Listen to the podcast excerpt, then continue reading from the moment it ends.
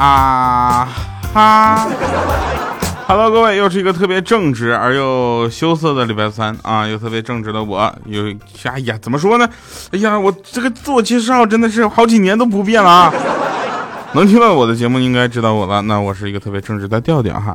这个为大家带来的节目呢非常不着调啊。今天为什么要啰嗦这么长时间呢？是因为今天竟然进入了三月份。二零一七年，你有感觉吗？已经第三个月了，天哪，马上就要过年了吧？好了，我们看一下啊，这个首先感谢大家上期节目点赞、留言、打赏啊，这个打赏是越来越少了呀。明白，大家日子也都不好过。像我这么正直呢，我就不在乎这个啊，这个反正希望大家能够尽量多的把我的节目分享出去，好不好？嗯，说一些好玩的啊，这个说调啊，去武汉拍那个，呃，呃，拍网剧有什么心得啊？心得就是，可能你们看完这个网剧之后，欠儿灯就火了。他在里面客串了一个角色，不能说太多啊。我们继续说，说今天我在街上呢遇到一个女孩啊，她跟我说说哥，能借我十块钱吗？我几天没吃饭了。我就看她那模样，哎呀，这怎么办呢？我当时我慈悲心当时就爆发了，你知道吗？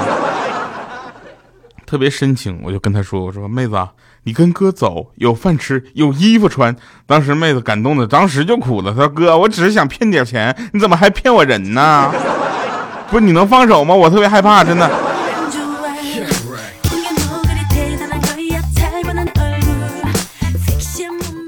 什么情况？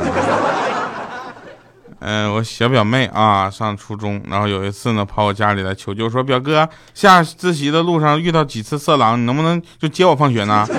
当时我就作为一个很正直的人，我毫不犹豫就答应了。当天晚上，迎面走过来一个帅小伙，当时我表妹就大喊说就是他，我上去一个背摔，然后一下就给他摁住了，你知道吧？正想动手呢，我妹就拦住了，她说小伙啊啊，这是我表哥，空手道高手，知道吧？今天你不加我微信你就甭想走。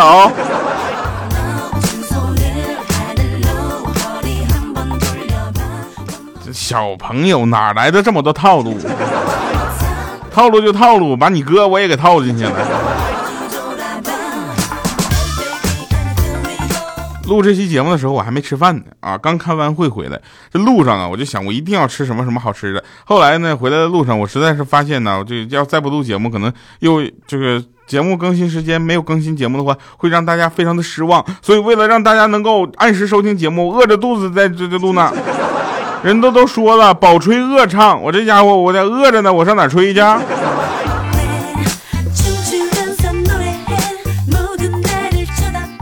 前些天吧，我就看到一对情侣搁那吵架，那男孩不说话，就看着女孩在那笑，哎，然后那女孩呢，噗呲一下就绷不住了，扑倒在男孩的怀里，一把把他抱住啊，然后那个就说说连吵个架都不会，讨厌，以后你要怎么办呢？当时我就 get 到了，你知道吧？我当时呀，我去，这小伙子可以呀！长江后浪推前浪，这学会了，朋友啊！当时我就回去了。回去之后，有一天跟我女朋友吵架，我就静静的看着她笑啊。突然她朝我啪就个大嘴巴子，说：“你还有逼脸搁这笑啊？”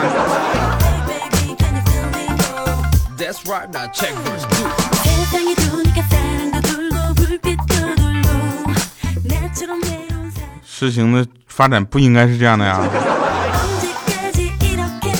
这是怎么回事呢？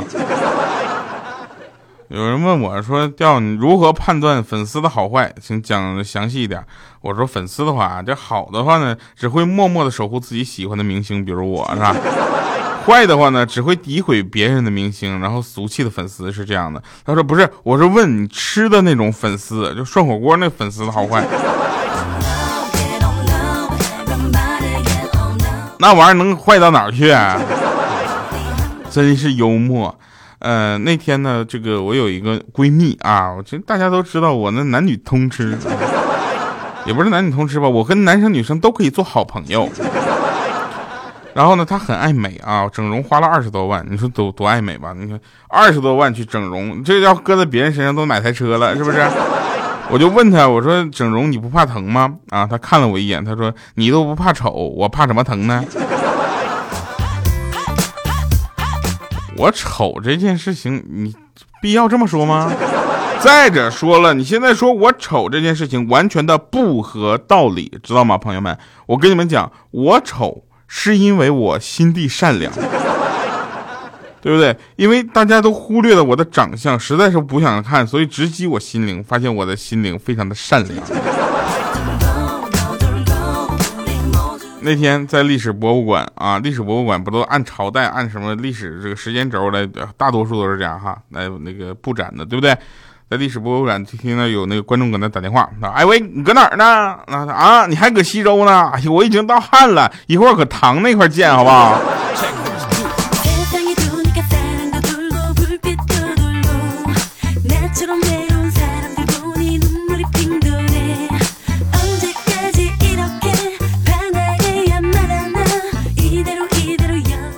来，我们再说一说啊，就是，呃，其实吧，我有一些朋友，哎，这算不上朋友。我跟你们讲，这个这个真的要划清界限。有的人真的只是打个照面而已，我真的不想跟他成为朋友。为什么呢？就我们没有相同的价值观和世界观。他觉得做的对的一些事儿，我觉得简直是忍无可忍的，是吧？然后呢，我们就有一次啊，去那个珠宝店里啊，珠宝店里他就跟说人说，哎，我说。服务员来看一下有没有伊拉克的钻戒啊！服务员当时都气笑了，说：“先生，您说的是一克拉的钻戒吧？”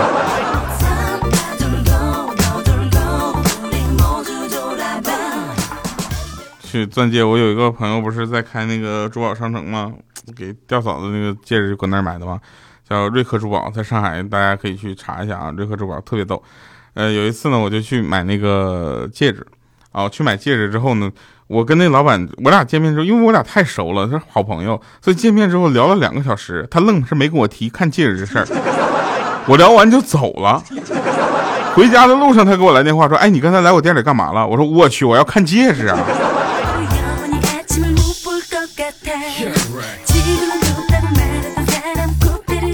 说有一位啊，这个蹬着三轮车的收破烂的大爷，不小心的把前面的一辆宝马车给蹭了。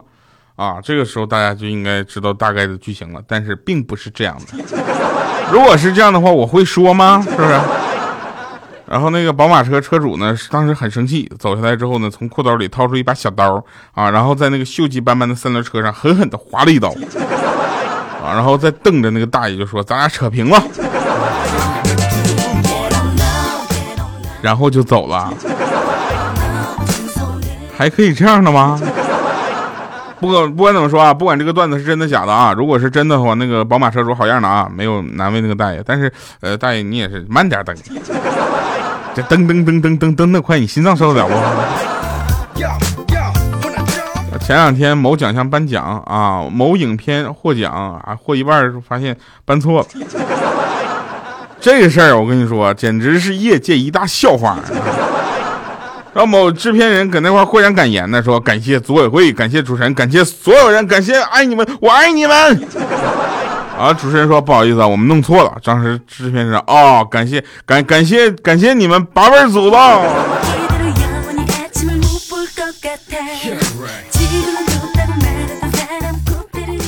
说有一一名移民的那个国外的那个游泳教练啊，就说我一开始啊去洋人。游泳学校啊，去教游泳。我说，然后呢？他他们要求对小孩子笑脸相迎。我脸比较黑，加上体型比较大，看起来比较可怕。当了一个月的助教，就给我炒鱿鱼了。我说后来呢？他说后来我就去了华人泳校，要求要够凶，镇得住小孩子。面试第二天就让我独立带班了。这件事情大家就能看得出来，咱们这中国怎么个教育方法？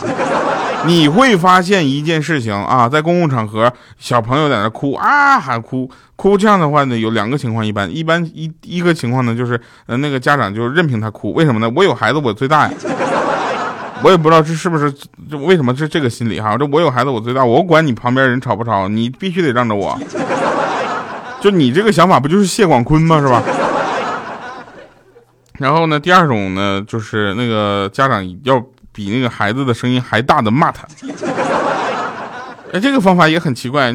呃，为什么我们咱们中国人的家长啊，尤其是我们这代的父母，他们总觉觉得，呃，骂和打是教育孩子。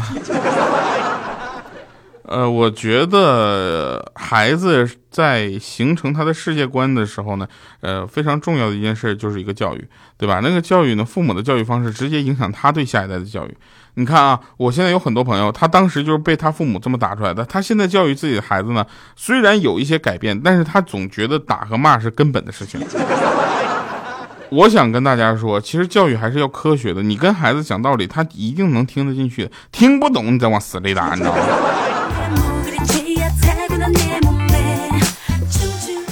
说有很多东西都是需要我们的个呃个人素质、教育素质和整体的素质一步一步的去改变，它不可能从第一天啊特别低，第二天就特别高，这不可能的。我跟你说，你可能的话也是装的，你知道吧？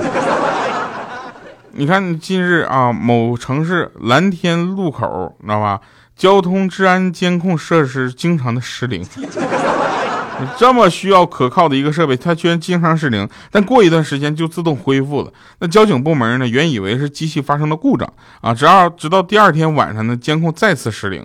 那该路口的另一个监控发现一个可疑女子啊，这时候呢，警方呢赶赴现场，发现一个大妈竟然将监控控制箱打开，拔下了监控电源的插头，给自己的电动车充电。这个你怎么评论这事儿？这事儿很好评论，你知道吧？就是为什么呃，大家都说人会比较这个会干出这样我们听出来都很可笑的事儿啊？我们正常人会那么干吗？并不会。但是他他这么干的原因啊，我觉得是他觉得自己没做错啊。他的他可以反问你一句：我为什么不能这么干？就像有的人路边停车，他觉得自己很方便，就这么停了又怎么了呢？但是他殊不知啊，他这样的做法其实是影响了别人。所以，我们在这这里还是要倡导所有的听众朋友们，以及告诉你身边的朋友们，想要自己方便，首先要行他人方便啊，这样我们的社会才能整个才方便啊。因为如果你自己的方便造成了他人的不便，那总有一天你会发现他人的方便也会造成你的不便，这样的恶性循环是我们不想看到的。我们也希望，呃，每一个人在公共场合做一些事情的时候，都能顾及这个场合和你自己做这个事情的后果，对不对？我们希望这个世界越来越好啊，但是呢，就是说段子啊，永远都是嗯，就讲在前面啊，这个。段子讲在前面会比较好笑啊，因为如果你说这个事情发生了之后再把它编成段子，总对这个事情有点不太尊重啊。但这也分什么事儿啊。所以呢，大家嗯记住这个话吧，就是想要自己方便之前呢，要看看别人方不方便啊。这个方便不是上厕所，好吗？然后米姐就因为这些这些事情啊，公共道德的问题呢，非常非常的生气。她总生气，我就说你生什么气呢，米姐？生气又能解决什么问题呢？生气就好像自己喝了毒药而指望别人痛苦一样。你能让你自己的行为去影响别人的痛苦，你有什么可生气？你能成功啊？咋的？然后米姐说：“我到中年危机了。”我说：“怎么就中年危机了？”中年危机总是被人就拎出来说事儿，好像人的一生只有中年才有危机似的。其实普通普通人的一生啊都是危机，你知道吗？只不过是年少时仗着时间多就不着急，年老时觉得时日不多啊就破罐破摔了。中年危机所以才被突出出来，没辙，上有老下有小，你要再不努力，那你咋整啊？啊？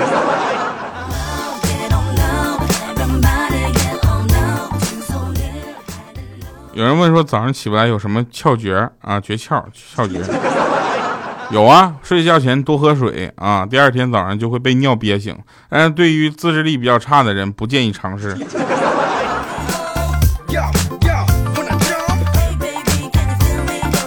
其实大家要知道一个道理，就都知道传销是骗子，对不对？大家还是想去碰碰运气啊，就跟玩彩票一样。只是想赌个大的而已，因为不去赌，这帮人也都知道这辈子很难发大财，赔上几千几万块，万一自己就是努力啊，万一自己努力去忽悠别人发大财了呢？搞传销的大部分都是挂着受害者面具的骗子，所以大家不要去相信传销。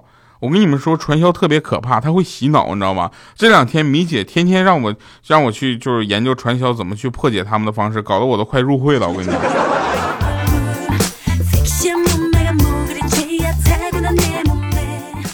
来，我们简单看一下上期节目的留言啊，上期节目的留言那个还是挺丰富的。哎，我发现一个问题啊，就是大家留言的时候呢，就比较喜欢连续留啊。这件事情呢，我希望大家坚持。上期节目的留言是咱们说异地恋必听的那期啊，然后好多人都说呃听着很难受，因为他就是异地恋。异地恋，我就跟你讲，异地恋有什么奇怪的吗？我跟你讲啊，异地恋就是让你更加努力的为你们以后的这个未来而就是努力奋斗，知道吗？不要把那个事情扩大化。有个叫。校医名叫段真，他说自然课老师问说为什么人死后身体是冷的啊？没人回答。老师又问没人知道吗？这时候正直又羞涩的调调站起来说，因为那是心静自然凉。老师，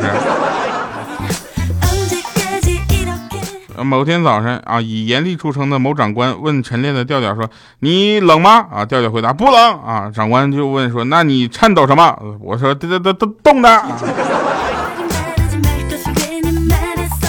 花儿悠悠开，他说：“调调第一次评论啊，听到自己的故事被你讲出来，突然就流泪了。谢谢你，也谢谢命运，让我能和自己相爱的人在一起。祝调调节目越来越好啊，永远支持你，谢谢啊。”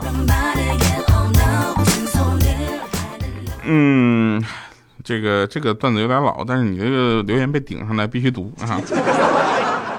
他说：“两只苍蝇去吃饭，小的问大的说：大哥，为什么我们每天都要吃屎呢？”啊，大的说了，吃饭的时候不要说这么恶心的东西，好不好？那些问调调是真名的朋友，你们可以真的去百度一下，搞得都很尴尬。朋友们，你们真的以为调调这是我的真名吗？如果是坚持这么以为的话，我可以合合适的 去改一下哈。来吧啊，那今天的最后一首歌《男才女貌》啊，做你的一半。其实二月份是温暖恋爱季，我们总希望把这个好的东西留给你身边的另一半，所以呢，做你的另一半又成为每个人对自己的另一半最好的向往。这这里啊，我怎么说呢？呃，不管你们是不是这么想的，反正我把我的听众朋友们当做我的另一半。感谢各位收听，下期节目再见，拜拜，各位。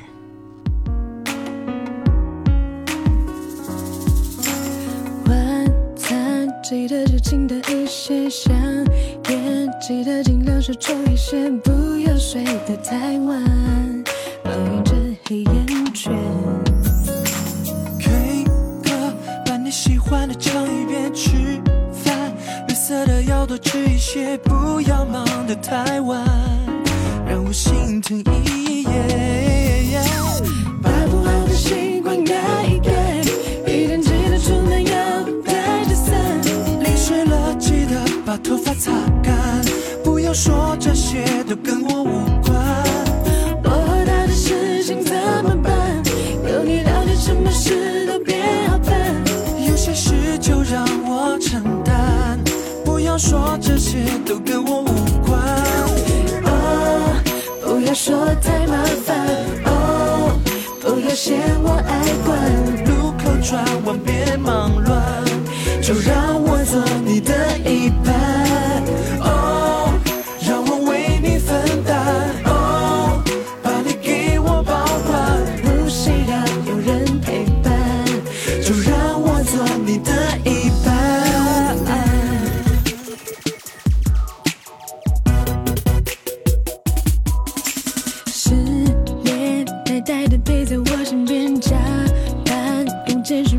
点忘了神返场了啊！这个怎么说呢？我是一个很腼腆的人 啊。然后有人问我说：“调，你因为穷做过最违心的事儿是什么？”我说：“上班。”他说：“那你因为穷做过最违心的事情，违心的不能再违心的事儿是什么？”我说：“加班。”好了，以上是今天节目全部内容，感谢各位收听，同时也希望大家把节目点赞、留言、打赏，继续跟我们分享出去。啊，我们依然在继续传播快乐，这里是非常不着调，非常正直的节目啊。拜拜各位。